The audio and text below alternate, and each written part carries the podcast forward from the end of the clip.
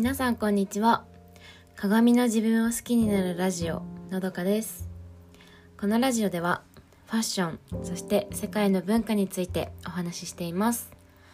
聞いてくださる皆さんそれぞれが自分の気持ちや感性を大切にしたくなるようなそんなラジオをお届けしています。はい皆さんこんにちは。えっと今久しぶりに雨が降ってます。さっきまで晴れてたんですけど急に降ってきました。はい。えっとですね私昨日あのバレエの発表会を見に行ってきました。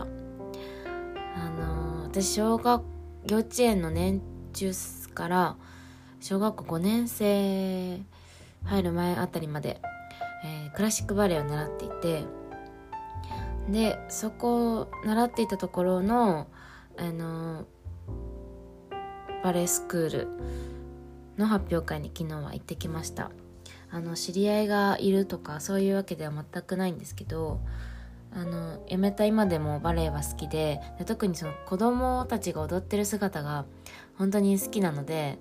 あのはい見に行きました。あの本当に可愛かったです。なんなんていうのかななんかそうすごいあの下は幼稚園とか小学生から上はあのもう多分高校生とか。昨日発表会に出てたのは高校生あったりなのかな。であとはもう大人のクラスの方が何人か出てたんですけど。うん。あの本当にねちっちゃい子は本当にちっちゃくて。あのすなんだろうな。あんなにちっちゃくてプクプクしてるのにあの一丁前にチュチュっていう可愛いねあのバレエの衣装。あのひらひらひらひらっていうかすごいなんていうのかな。あザ・バレエの衣装っていう多分連想しているイメージできるもので合ってるんですけど、うん、あれを着てでまああの踊ってるんですけどやっぱり自分の立ち位置とか振り付けとかやっぱあのちっちゃい子はまだ覚えられないんですよね。だから周りのちょっと大きいお姉さんを見ながら踊ったりとか本当に幼稚園のお遊戯会状態なんですけど。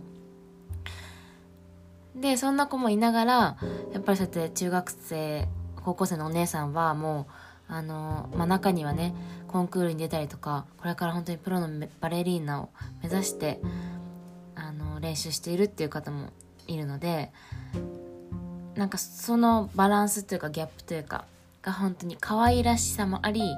あの本当にバレエの美しさとか魅力もありっていう感じであのとても楽しませてもらいました。でそのバレエの衣装を見て昨日思ったことがあったのでそんな話を今日はお話ししようかなって思います。はい。えっとですねバレエの衣装はあのーまあ普通のレッスン着ではああのほぼないんですけどステージ衣装本番の時に着る衣装ってすっごくキラキラしてるんですよ。あのまあラメラメというか、まあ、ビーズですね。ビーズがいっぱいついてるんですよ衣装に、まあ、特にもちろんデザインにもよりますけど胸元にすごくキラキラを使われてるなって思って。でまああの舞台はステージはあのそのライトもねすごい光当たってるしでキラキラがやっぱ踊ってるからそのいろんな角度によって動くたびにそのキラキラがよりキラキラするっていうのがすごくそれも素敵綺麗であのバレエの衣装を見るだけでも私好きなんですよ。踊るのもすごく好きだったんですけどその衣装も好きであの東京にいる時とかはあのバレエのそういう洋服バレエ用品が売ってる専門店が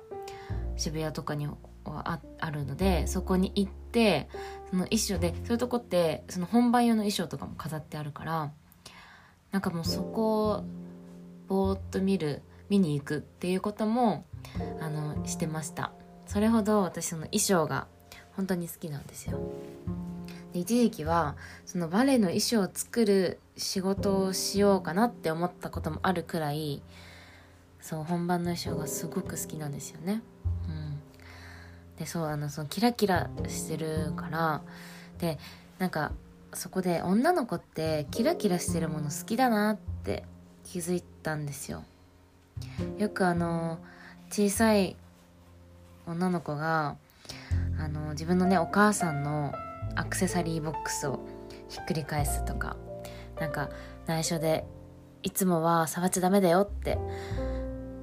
言われ開けちゃダメって言われてる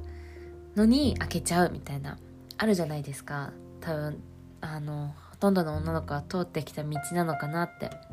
思うんですけど、うん、でそれってそう小さい時だけじゃなくて大人になっても多分ねあの女性はキラキラしたものに目がないんだなって うん思います。そう。だから結構あのメイクとかでもねうんとまあアイシャドウとかもラメが入ってたりもするし、うん、あとボディメイクというかなんかデコルテらへんにねキラキラさせるグリッド？グリッター？うん。ってありますよね。うん。そうなんかすごいね綺麗でした。しばらくそのバレエからちょっと離れてたんですけどそう何年か前までは東京のあのプロのバレエ団のバレエコンサートとか行ってたんですけどまた今この数年行ってなくてで久しぶりに昨日見てあやっぱりバレエいいなって。私もバレエ踊ることも、うんあのー、余裕ができたらやりたいなって思います。はい、えっと、そうキラキラが綺麗だったっていうお話です。はい。えっと今日もお聴きいただきありがとうございましたえー、それでは皆さん今日も素敵な一日をお過ごしください。